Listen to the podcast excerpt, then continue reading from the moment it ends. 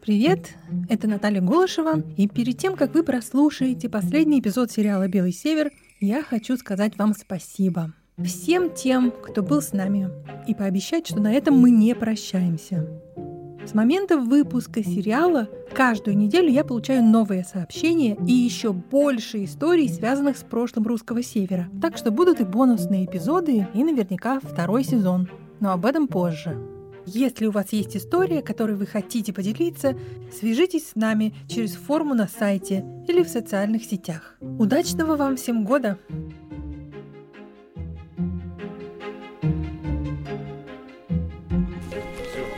Собрались, да?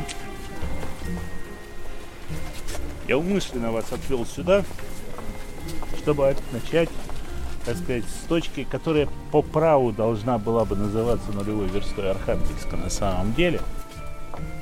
Меня зовут Наталья Голышева, и это заключительный эпизод документального аудиосериала «Белый север» о событиях, которые произошли в моем родном Архангельске больше ста лет назад, но отзываются до сих пор.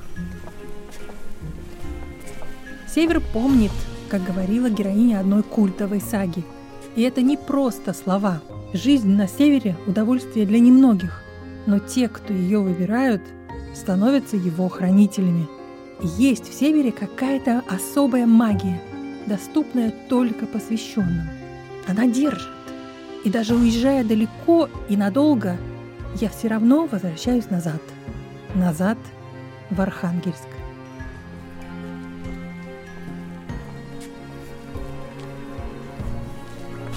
Я заведующий отделом военной истории Гостев Игорь Михайлович и специалист по Петровской эпохе, прежде всего. Почему именно здесь? Мы стоим с вами на месте, где была Орловская башня каменного архангельского города. Центральная башня гостиных дворов, место, где собственно говоря, происходил архитектурный излом. Вот русский гостиный двор, от которого мы ушли, а вот за биржевым залом это кусок строения 17 века. Правда, с перестроенным внешним фасадом, но дворовый фасад сохранился с 17 века. Здесь находилась каменная крепость. Вот почему он называется каменный архангельский город. И вот за тем местом, где эта башня, туда дальше шел немецкий гостиный двор. Вот именно здесь пополам, грубо говоря, город делился. Все, что находилось на юг, это был русский посад, как раз до начала 18 века, вот отсюда и туда, тут жили одни иностранцы. И назывались они немцы. Почему назывались немцы, я думаю, вы знаете, но если не знаете, напомню. Немцы, потому что не мы, по-русски не говорят. Мы пройдем с вами, наверное, как раз вдоль э, всей этой территории, где была немецкая слобода, и как раз порассуждаем о ней, повспоминаем, что здесь было, поскольку реально из немецкой слободы сохранилось на сегодня три здания. Все. То есть это город, которого нет. Прошу вас.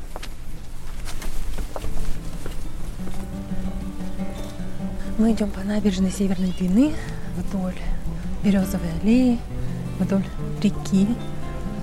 Во время белых ночей она особенно красива. Сейчас на месте, где раньше были немецкие гостиные дворы, находится гостиница «Порт Наблок», одна из самых престижных в городе. Свобода у нас вся состояла из торчащих пеньков. Это как раз были фундаменты крайних домов немецкой слободы. Вот отсюда она начиналась. И дальше она продолжалась до начала 18 века. Она шла до улицы Логинова. Пойдемте. Архангельск – первый порт России. Торговля долгое время осуществлялась исключительно через город на Северной Двине. Мало кто знает, что еще с 17 века Архангельск наряду с Москвой становится местом, где стремились поселиться иностранцы. Из-за обилия ресурсов, леса, они переезжали сюда целыми кланами, основывали лесопилки. Оставшиеся на постоянное место жительства в городе англичане, голландцы, немцы и норвежцы становились архангелитами. Среди городского купечества было немало представителей с голландскими и немецкими фамилиями. Гернеты, Петцы, Люросы, Клафтоны, Шольцы Если вы помните, Евгения Фрейзер, написавшая книгу «Дом над Двиной», она была урожденная Шольц, Десфонтейнесы. Они сделали очень много полезного для развития Архангельска, фактически считали его своей второй родиной. Игорь Михайлович, а вы сказали, что осталось три здания, да? Ну вот, собственно говоря, это первое здание, это Кирха. 1761 год постройки. Первоначально, ну, во-первых, перед ней, конечно, ничего не было. Она смотрела своим фасадом на набережную, перед ней была площадь, рядом стоял дом священника. Она была первоначально барочной архитектуры. У нее не было такого шпиля, у нее было такое фигурное, красивое навершие, а крыша была более высокая. Этот приход существовал долго, приход богатый, и кто-то может помнить, что в советские времена здесь была спортшкола. Многие из нас в ней занимались, я в том числе. Потом организовали органный зал. Береговую черту в 19 веке полностью застроили новые дома новых иностранцев. И перед нами первый дом Десфонтейнисов, первый каменный дом – Дом сохранился практически идеально, со всей практически внутренней планировкой. Там встроена одна лестница вот здесь вот. И здесь не хватает, вот между двумя водосточными трубами на уровне второго этажа должен быть красивейший чугунный балкон. Но, к сожалению, в годы советской власти его, уж, так сказать, на металлом приватизировали, но дом сам по себе стоит, дом используется, сейчас э, в нем здесь один из институтов Академии наук, и, собственно, он, он живет своей жизнью и очень себя даже хорошо чувствует. Я в нем периодически бываю, внутри там лишних трещин на стенах нет. Десфонтейнисы этот дом уступили Архангельскому торгово-мореходному училищу, а сами переехали в другой дом. Тот дом красивейший дом. Это был мой любимый дом в Архангельске из старой архитектуры. Это с колоннами, с шикарной чугунной оградой, который стоял напротив современного медуниверситета.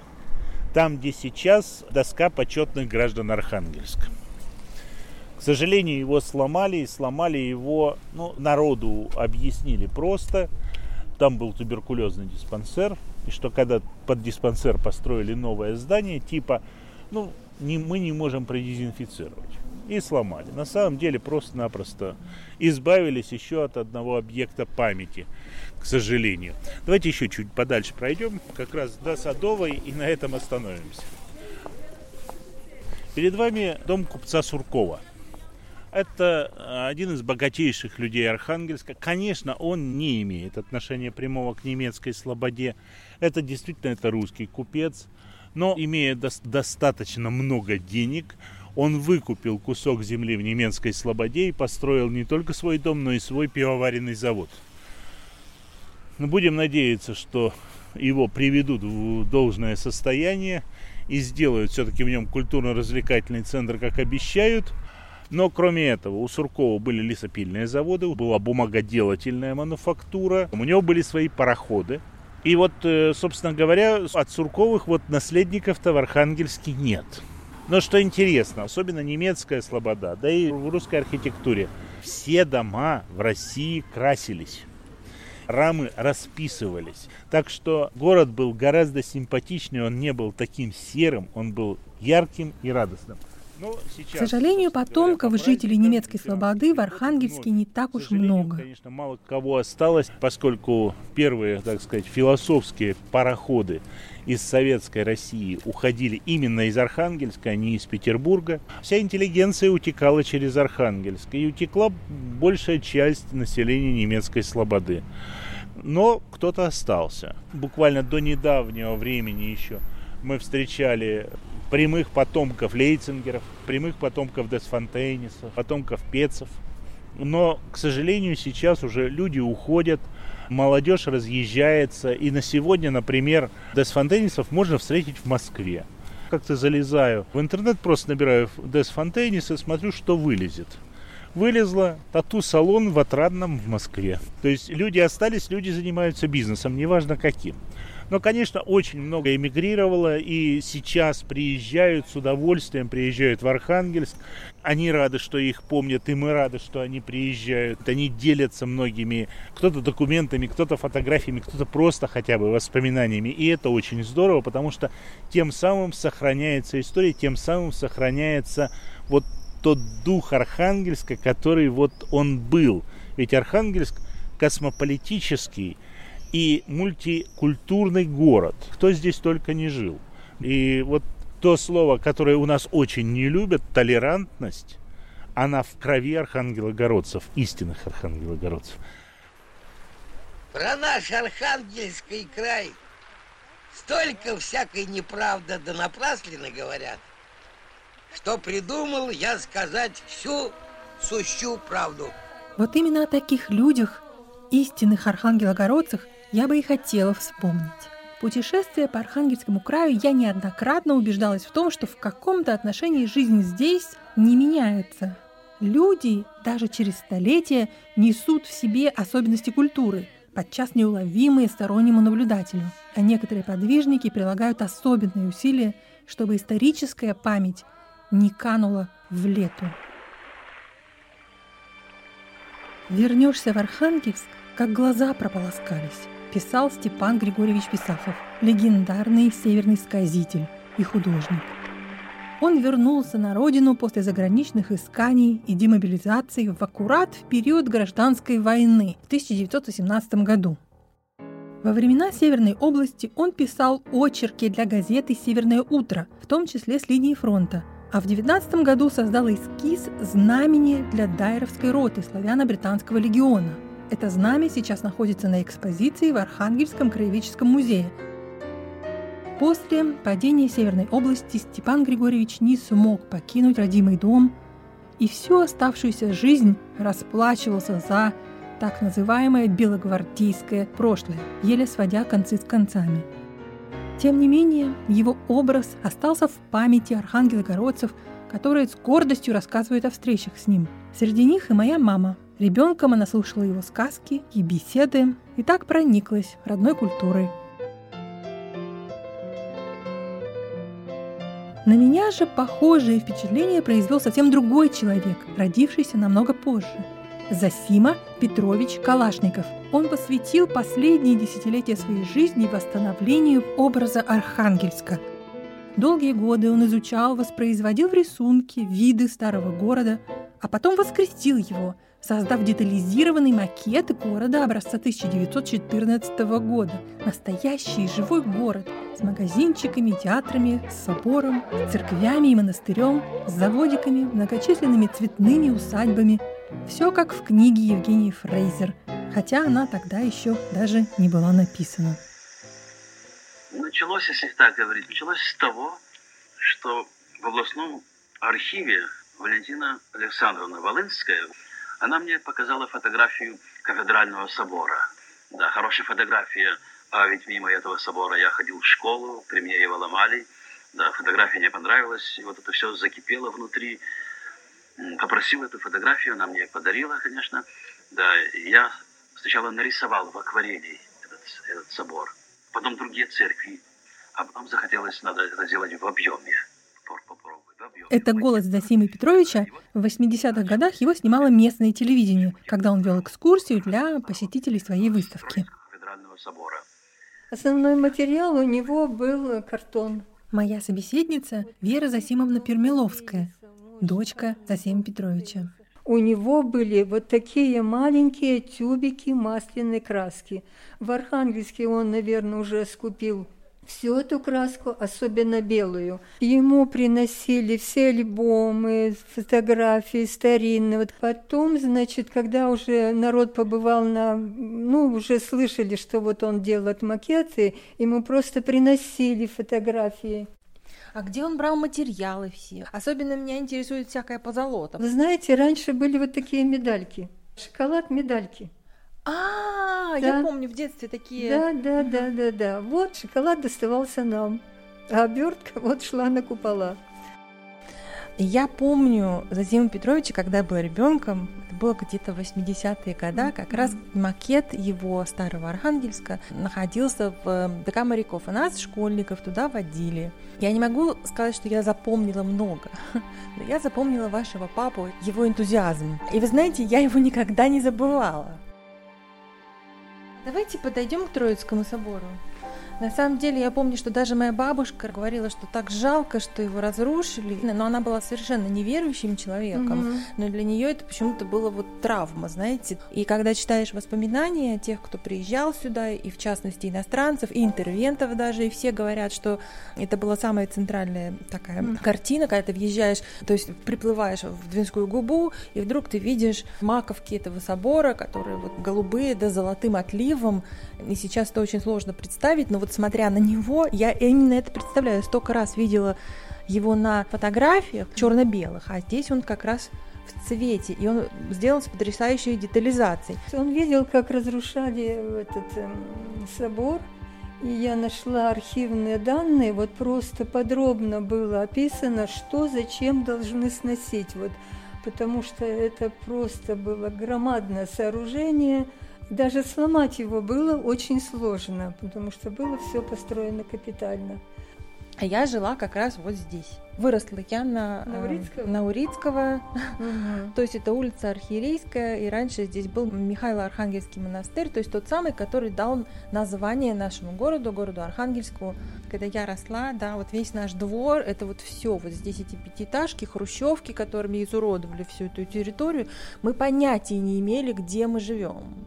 Мы не знали ничего о нашей истории, вообще ничего. Наверное, это был первый раз, когда я была на экскурсии, которую проводил ваш папа, и я подумала, ну надо же, как вот интересно. Но это было настолько для меня новое какой-то совершенно такой огромный пласт, что надо же, вот оказывается, все не так, как было. Вот рядом с этой церковью был дом Булучевых. То есть э, сестра Афанасия Булучева была папина бабушка. Вот. Подождите, Афанасий Булучев, тот, который закончил на Соловках монахом? Да.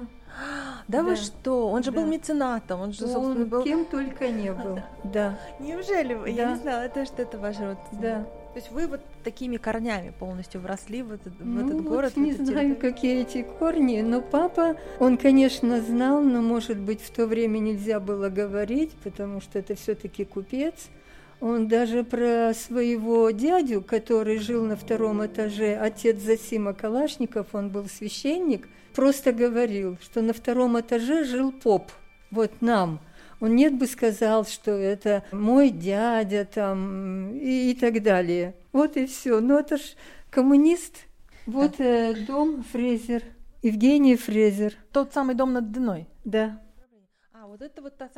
После смерти Засима Петровича его проект пыкался-мыкался по разным не очень удачным углам, пока его не приютил бывший дворец пионеров. Здесь он несколько стеснен в пространстве, исчез тот характерный мыс, на котором стоит Архангельск, нет иллюзии земляного покрытия и неба над головой. Но дух его создателя все равно чувствуется. Все такое вот делать, не знаю как. Он очень любил свой город.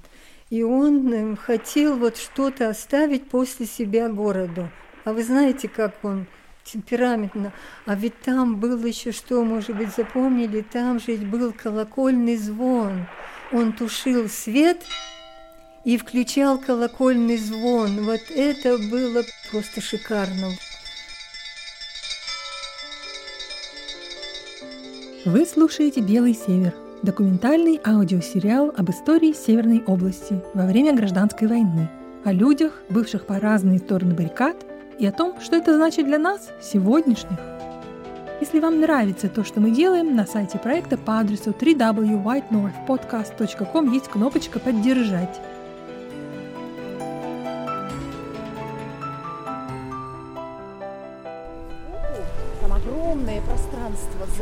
Вот уже тут лавка. А кому это будет принадлежать? А это Соловецкое подворье. Да? То есть здесь будет для паломников место. В центре города, в его исторической части, как раз напротив бетонной громадины бывшего дворца пионеров, я встретилась с Ириной Петровной Пономаревой, учителем литературы одной из архангельских школ.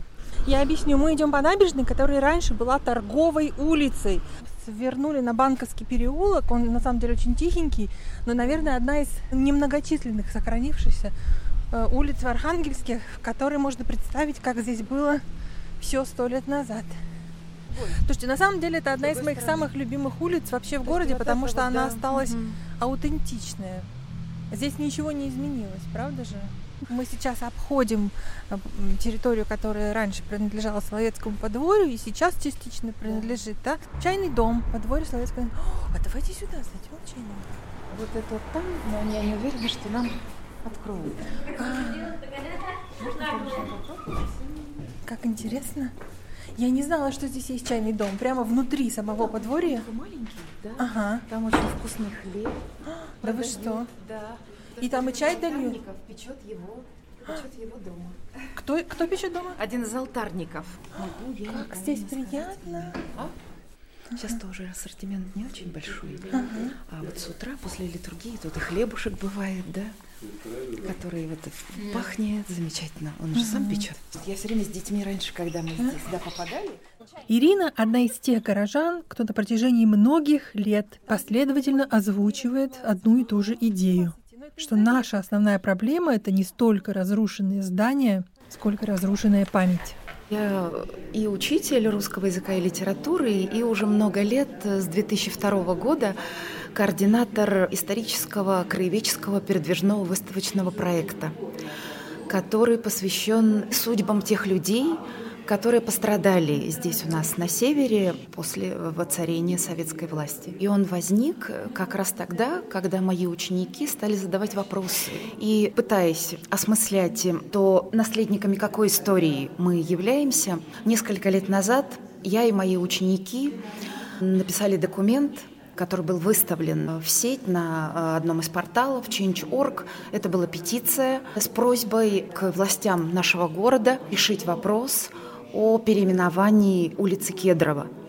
Это стало делом совести, потому что ребята говорили о том, что они не хотят, чтобы их дети спрашивали их, почему в нашем городе есть памятники палачам.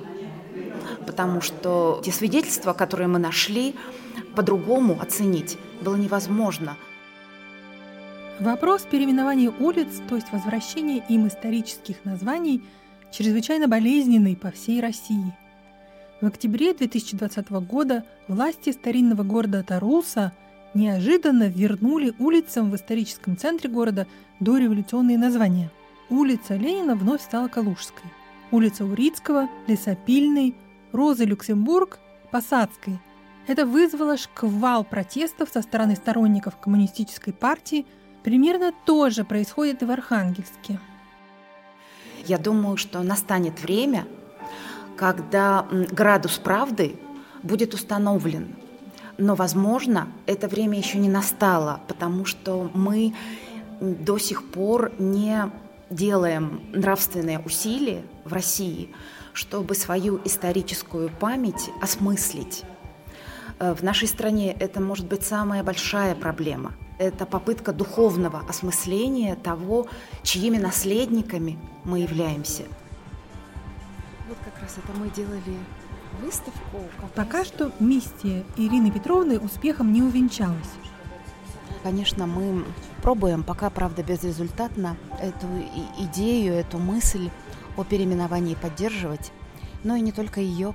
Но в любом случае мы все равно об этом пишем, рассказываем, то есть к нам приходят дети на выставку, мы им рассказываем.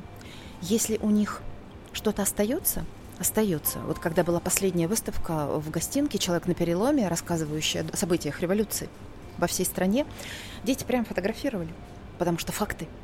Они ни в одном учебнике этого не увидят. И дай бог, чтобы у них э, возникло потом желание к этому вернуться –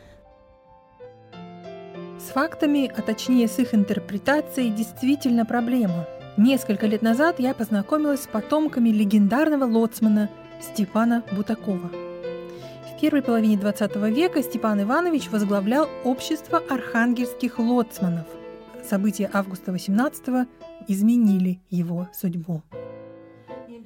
Можно просто за знакомство. Вот, вот я и хотела. За встречу, за встречу, да. Знакомство. Угу. Когда-то я увлекалась Англией, читала много книг. Англия была союзники, наши Франция, как и во Вторую Отечественную войну. Мой дед был отважный человек. Мне, когда в Петербурге дали его послужной список, это столько Стефан второй степени, Святая Анна, ну, в общем, очень много там Петра Первого за победу в Гангутском сражении.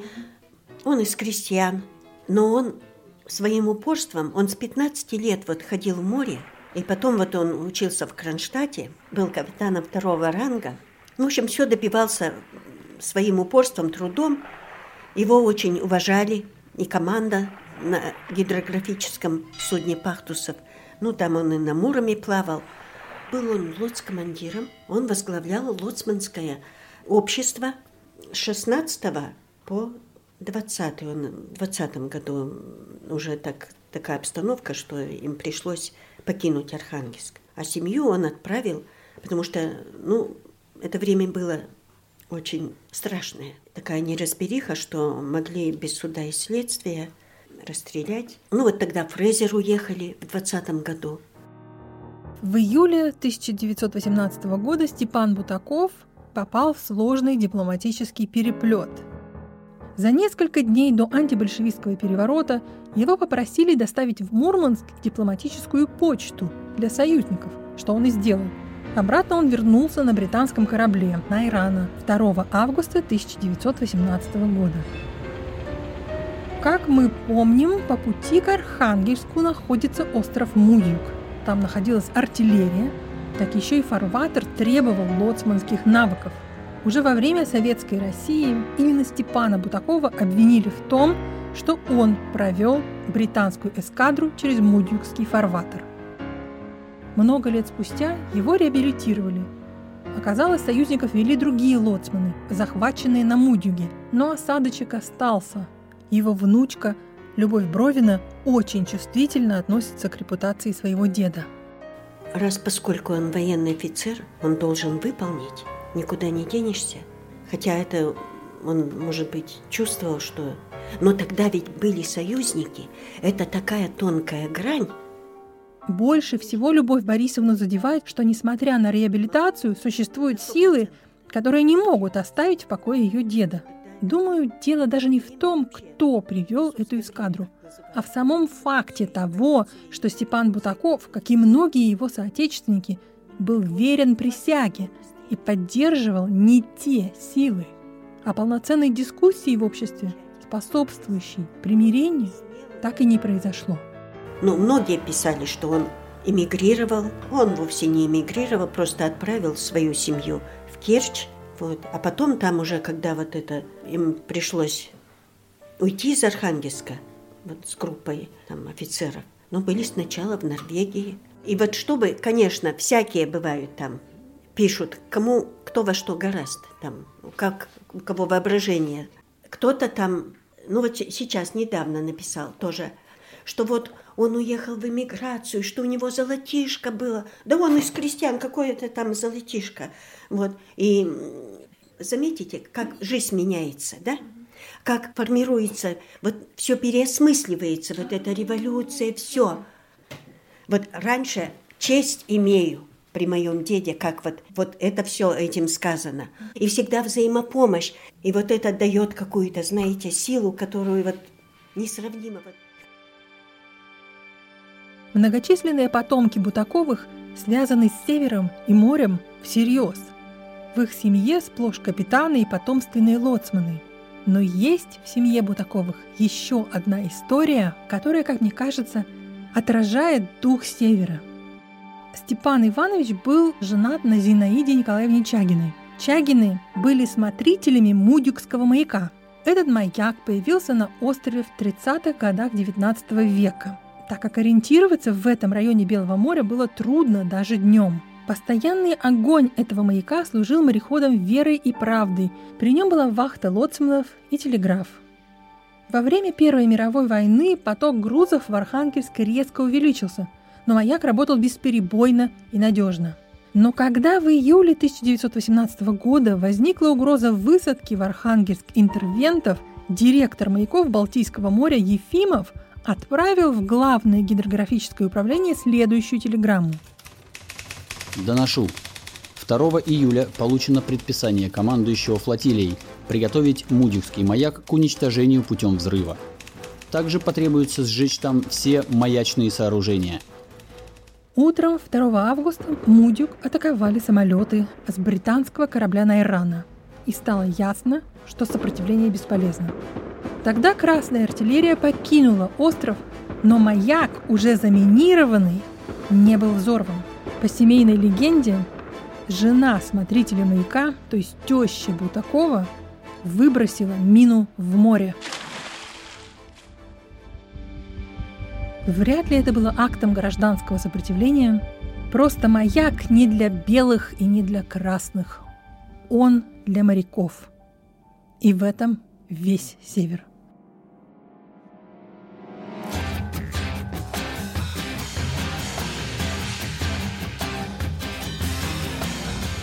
Как вы считаете, если мы не, ну, невозможно прийти к единому мнению, возможно ли тогда примирение? Я думаю, что, вы знаете, э, на самом деле все давно примирились. Уже нет ни красных, ни белых, ни зеленых, ни потомков интервентов. А история, судьба и Господь все расставили по своим местам. Это слова председателя Российского военно-исторического общества Владимира Мединского. Он дал это интервью местному телевидению во время Всероссийской научной конференции по гражданской войне и интервенции, которая прошла в Архангельске в сентябре 2020 года. Но когда в той же студии другие участники конференции обсуждали вопросы, связанные с неоднозначностью оценок исторического наследия, один из гостей, профессор СПБГУ Александр Пученков, высказал иную точку зрения – мы живем в стране, в которой, несмотря на то, что гражданская война, ее последний залп отгремели аж сто лет назад, до сих пор каждый россиянин себя подсознательно ассоциирует либо с белой, либо угу. с красной угу. правдой. Мне кажется, то, что мы никогда не сможем прийти к какому-то согласию о том, кто был прав сто лет назад. Потому что правы были все, и неправы были также все. Так все-таки, что касается Севера, примирение достигнуто или нет? Ведь на самом деле, если мы э, внимательно посмотрим, опять же, в историю даже русского севера, то мы с вами прежде всего найдем, что все памятники стоят жертвам интервенции. Я снова в гостиных дворах, где теперь находится Архангельский краеведческий музей. В гостях у Игоря Михайловича Гостева, заведующего отделом военной истории. Никто белых сильно никогда не обвинял, потому что это были родственники тех же самых красных. И те же белые, которые воевали за белых и которые не эмигрировали, их либо расстреляли, либо они остались жить и работать. Они перешли на сторону победителей в гражданской войне, но они победители при захвате власти, но не победители в мозгах.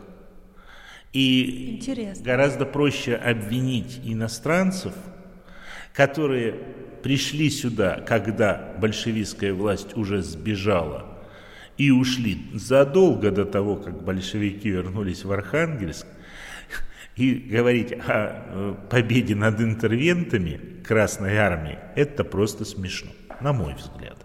Это не только на самом деле мое убеждение, э, в этом убеждены большинство жителей Архангельска, и они с этим согласны, но при этом традиции сохраняются, и памятники жертвам интервенции, они есть, это исторические памятники, они должны напоминать о том, что было, и о том, кто и насколько был неправ. Памятники жертвам интервенции можно найти по всему северу. В советское время гражданскую войну здесь рассматривали исключительно через призму интервенции. В названии книг «История гражданской войны на севере» — это история интервенции североангличанами. Как будто бы местное население и не участвовало в этой войне. Это была целенаправленная политика советской власти, но север-то помнит, Например, в Вельском районе рядом с Шенкурском недовольство советами было повсеместным, и весной 1921 года вылилось в массовое восстание. Многотысячная толпа возмущенных продразверсткой и произволом чекистов смела советскую власть в нескольких деревнях и городе Вельске. восстание было жестоко подавлено, и хотя в семьях все это сохраняется и передается, какого-то публичного признания этой истории в Вельске вы не увидите.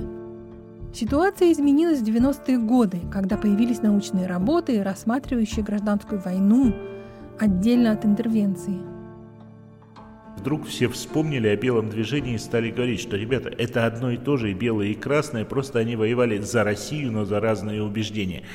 И ведь это никто ни, ни, никогда не, уже не опровергает. Это вспомнили, об этом заговорили. Сейчас, может быть, как куда-то опять акценты смещаются. Но внутреннее убеждение людей не меняется.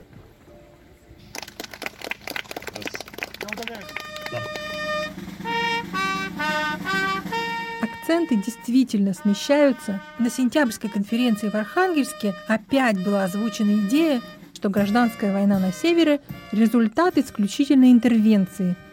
Хотя количество иностранных войск на севере России было в несколько раз меньше, чем, скажем, в Крыму и особенно на Дальнем Востоке, причина повышенного внимания к европейскому северу понятна. Север помнит как свои корни, так и традиции тесных связей с иностранными партнерами а внутреннее противостояние никуда не делось. Ну что, добро пожаловать на фронт! Мы рады приветствовать гостей и участников. В рамках той же конференции в сентябре 2020 между станциями Абазирская и Емца в Плестецком районе Архангельской области появился свежий мемориал. Назвали его «Юрьевский рубеж», в честь красноармейцев Юрьевского полка, которые сражались здесь с войсками союзников, выступавших на стороне Северной армии. На мраморной плите мемориала написано «Защитникам Севера». Никакого упоминания о том, что этот эпизод был частью гражданской войны, тут нет. Эхо войны! Военная риторика, Эхо войны! крики пли, разрытые траншеи и осколки снарядов. Какое уж тут примирение, какое согласие. Фантастика. Ну, прежде всего, то, что 17-й год реально разделил Россию пополам. Кого-то было больше, кого-то было меньше. До 17 -го года политических партий было гораздо больше. Но вот даже сейчас, общаясь с народом и глядя на распределение убеждений и взглядов по самым разным мотивам, начиная от отношения к царизму, к монархии, отношения к большевикам и отношения к современным событиям, мы можем сказать о том, что народ разделен строго напополам, 50 за, 50 против.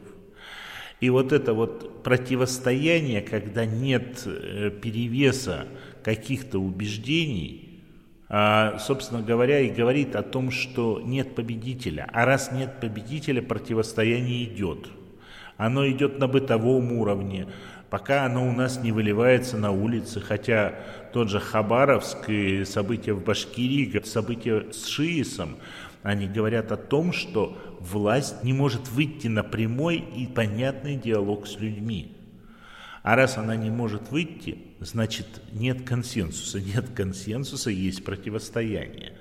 Да, это противостояние кухонное, да, это противостояние в глубине умов людей, пока что – и не дай бог оно выльется на улице, и не дай бог мы вспомним русского классика, что русский бунт бессмысленный и беспощадный. Ну, слушайте, а разве это не естественно, например, в Испании, да, вот то, что происходит там с басками, это бесконечное противостояние. Или вот сейчас мы видим в США, например, вот эти памятники, да, конфедератам призывают сместить. Но это же постоянное, наверное, такое кипящее э, не, нечто. Если, если мы имеем противостояние на национальной почве, это объяснимо. Если мы имеем противостояние на религиозной основе, это объяснимо. Но противостояние по политическим мотивам уже сто лет, это объяснить очень трудно. Когда брат против брата, единоверец, одного цвета кожи, кормленный грудью одной мамки, идет э, по разные стороны и начинает воевать, вот это и есть гражданская война. Э, она закончится, э, наверное, тогда, когда власть и народ найдут общий язык, и когда те и другие перестанут врать друг другу. Я думаю над тем, какое наследие той гражданской войны основное. И я так понимаю, что это все-таки та же мифологизация, то есть фактически вранье. Да. На всех уровнях, причем которые, то есть это манипуляция информацией, манипуляция фактами. Манипуляция статистикой, потому что те же самые цифры от реального количества высадившихся в Архангельске войск, интервентов, как у нас их принято называть, до того, сколько налей прибавилось к этому числу в официальной статистике. И при манипуляции сегодняшней журналистами или пропагандистами, откуда они берут цифры? Они берут цифры оттуда, откуда удобно. И вот это манипулирование статистикой, оно запутывает людей до безобразия. Мозги вскипают у человека, который пытается понять, а где же правда? Один говорит одно, другой говорит другое. Кстати, о манипуляциях. В 2017 году на странице интернет-журнала «Родина» был выборочно опубликован кустарный перевод дневников американца Кларенса Шоя – рядового 399-го пехотного полка армии США.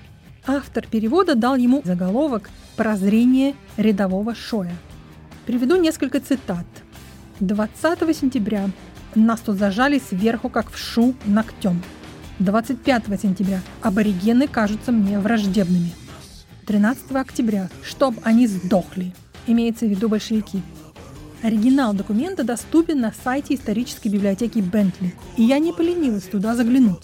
Так вот, подобной лексики рядовой Шой там не используют. А вот еще одна запись, тогда же, 13 октября, согласно переводу. Вернувшись в задание, я четко осознал, в какой бездонной заднице мы, честно говоря, находимся, чудом зацепившись за это погорелое сельцо. Это, видимо, и есть свидетельство прозрения – Таких слов в журнале рядового Шоя просто нет. Это выдумка, или, говоря современным языком, фейк.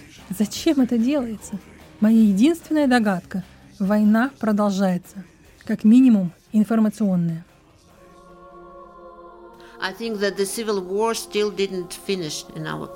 Мне кажется, гражданская война в нашей стране так и не кончилась. Люди все еще делятся на красных и белых, своих и чужих. Почему у нас вот с этим собором такая беда? Да потому что покаяния нет. Вы пройдите по улицам Холмогор и спросите, а вы знаете, что вот тут была такая тюрьма, лагерь смерти? Не знают. А даже если и знают, так тогда, да, ну да, ну да. Для того, чтобы мы знали свою историю, мы должны это все пережить, переосмыслить. Не надо причесывать. В жизни все есть. Да, русский вопрос всегда, да, что, кто виноват и что делать, так я вот еще все-таки, что делать, чтобы не повторилась эта кровавая драма. Вот сейчас вот действительно смотришь на своих предков и понимаешь, что одни были на стороне красных, и другие были на стороне белых, и знаешь, что ни те, ни другие плохими-то людьми не были, да, и вот то, что политика сыграла такую роль, это, конечно, ну, неправильно. Вот на самом деле хотелось бы, чтобы вот в нашей жизни, по крайней мере, северной, было меньше политики и больше какого-то единения и спокойствия. Нельзя доводить до такого поляризации в обществе. По моему мнению, разделение общества все-таки налицо. Даже после выхода первого эпизода этого сериала его сразу же атаковали агрессивные комментаторы в соцсетях. Понятно, что наследие прошлого – тема неоднозначная, и, скорее всего, согласия нам не достигнуть. Но мы живем в одном времени и в одном городе, и неплохо бы научиться хотя бы цивилизованно сосуществовать, а в идеале вкладывать общие усилия не в бряцание оружием и поиски внешнего врага, а в восстановление культурного наследия, которое объединяет нас как нацию. Нацию мореходов и созидателей, свободолюбивых, гостеприимных, открытых к миру и изобретательных. Тех, кто помнит о Севере и кого помнит Север даже спустя сотни лет.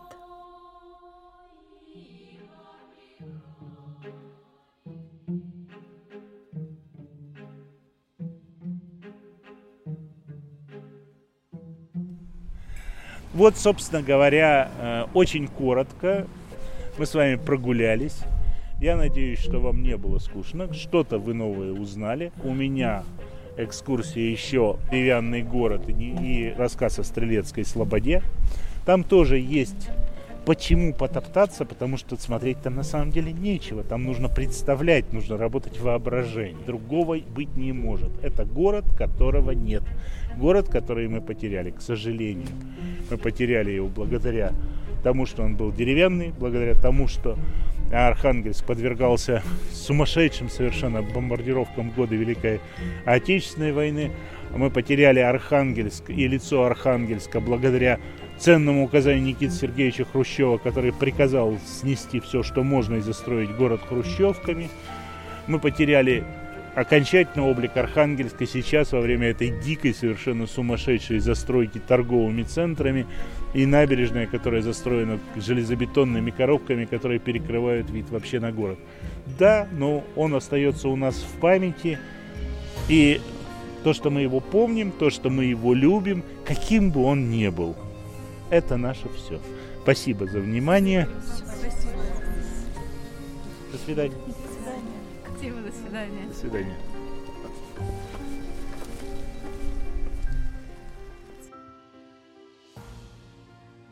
Я хочу вам задать вопрос, который меня очень сильно мучает. Вы знаете, я была на вашей экскурсии по немецкой слободе, и вы ее закончили очень грустно.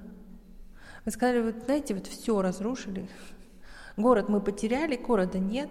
Ну вот где же тогда надежда, выход-то где? Мы здесь живем поколениями, да, что-то ведь не меняется, например, наша там поморская идентичность, хотя она размывается, но она все равно остается.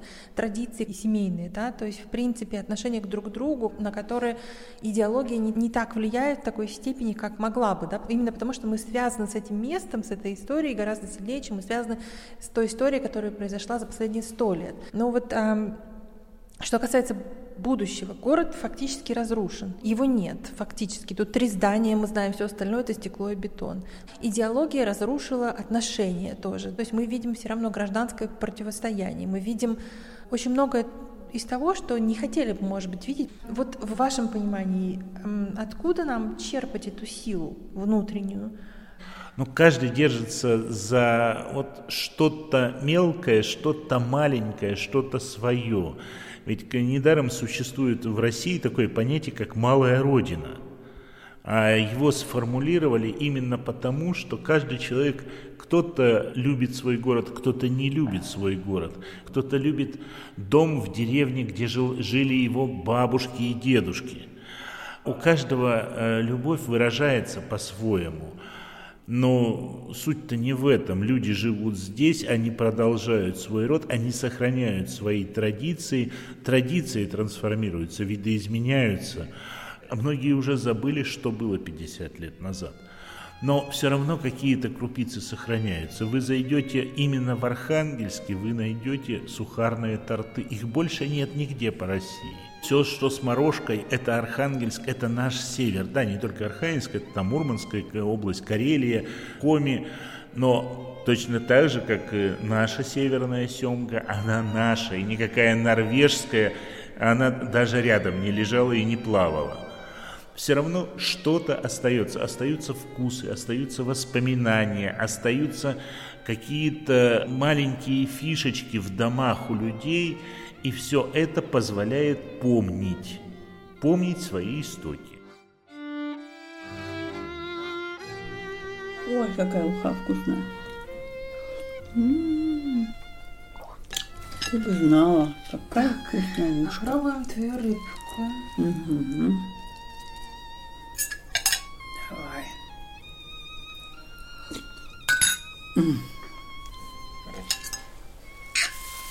М-м. Свеженькая. Угу. Супер. Такую уху в ресторане не подают. Конечно. Треска с семгой. М. Вот. Я специально отложила, ж пресс, сварю ушку. Ну как? Очень вкусно, спасибо, мам. Да? А какие у тебя воспоминания о рыбе с детства, Наташа? Фу-фу, никак не любила их. Ты не любила? Все они костлявые, какие-то невкусные. А, а когда стала любить? Не знаю. Когда уехала отсюда, наверное, потом стала к тебе приезжать, ты стала делать. Ну, как твой подкаст, Наташа? Что ты нового узнала? Приехала, все-таки тут многих людей встретил, да? Ты знаешь, людей-то я повстречала, но такое ощущение, что вот эта история, которую я делаю, нужна вот именно, именно вот этому ограниченному кругу людей. Знаешь, как будто всем остальным совершенно нет никакого до этого дела. А что ты хочешь? Сто лет назад Люди ведь, понимаешь, они живут сегодняшним днем, но музей заинтересован.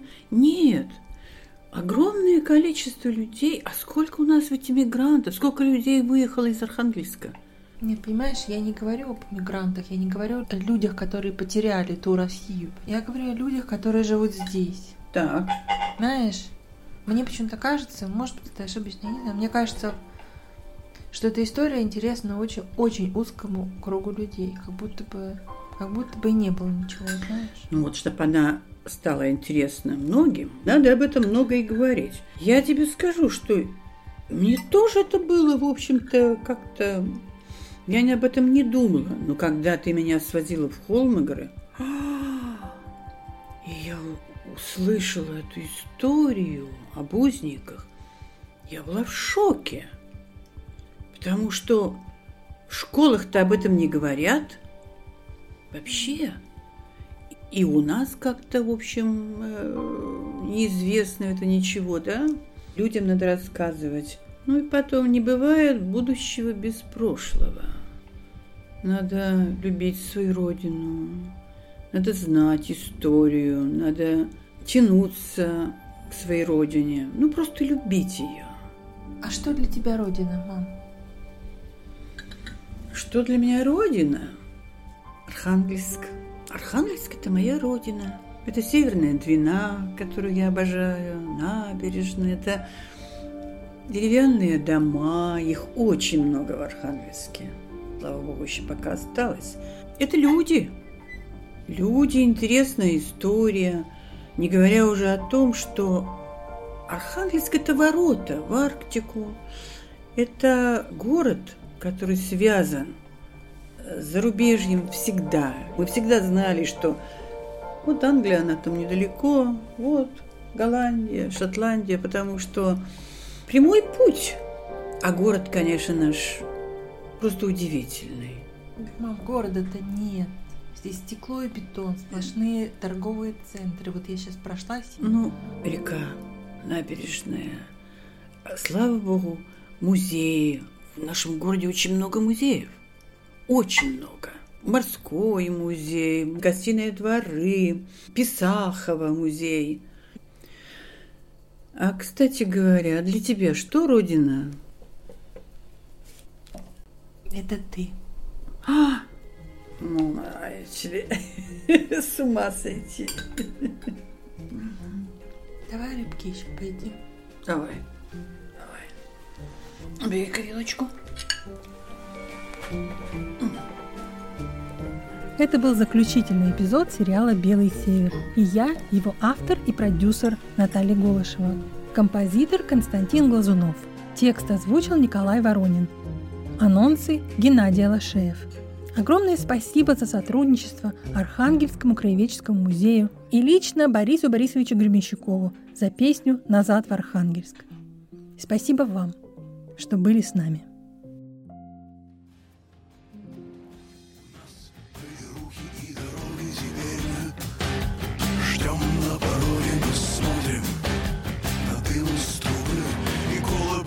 Благодати встает на дыбы зной ветер.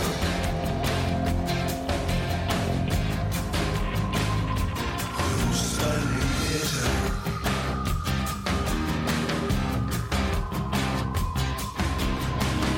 ждать, когда наступит стригись Смотри, как горят эти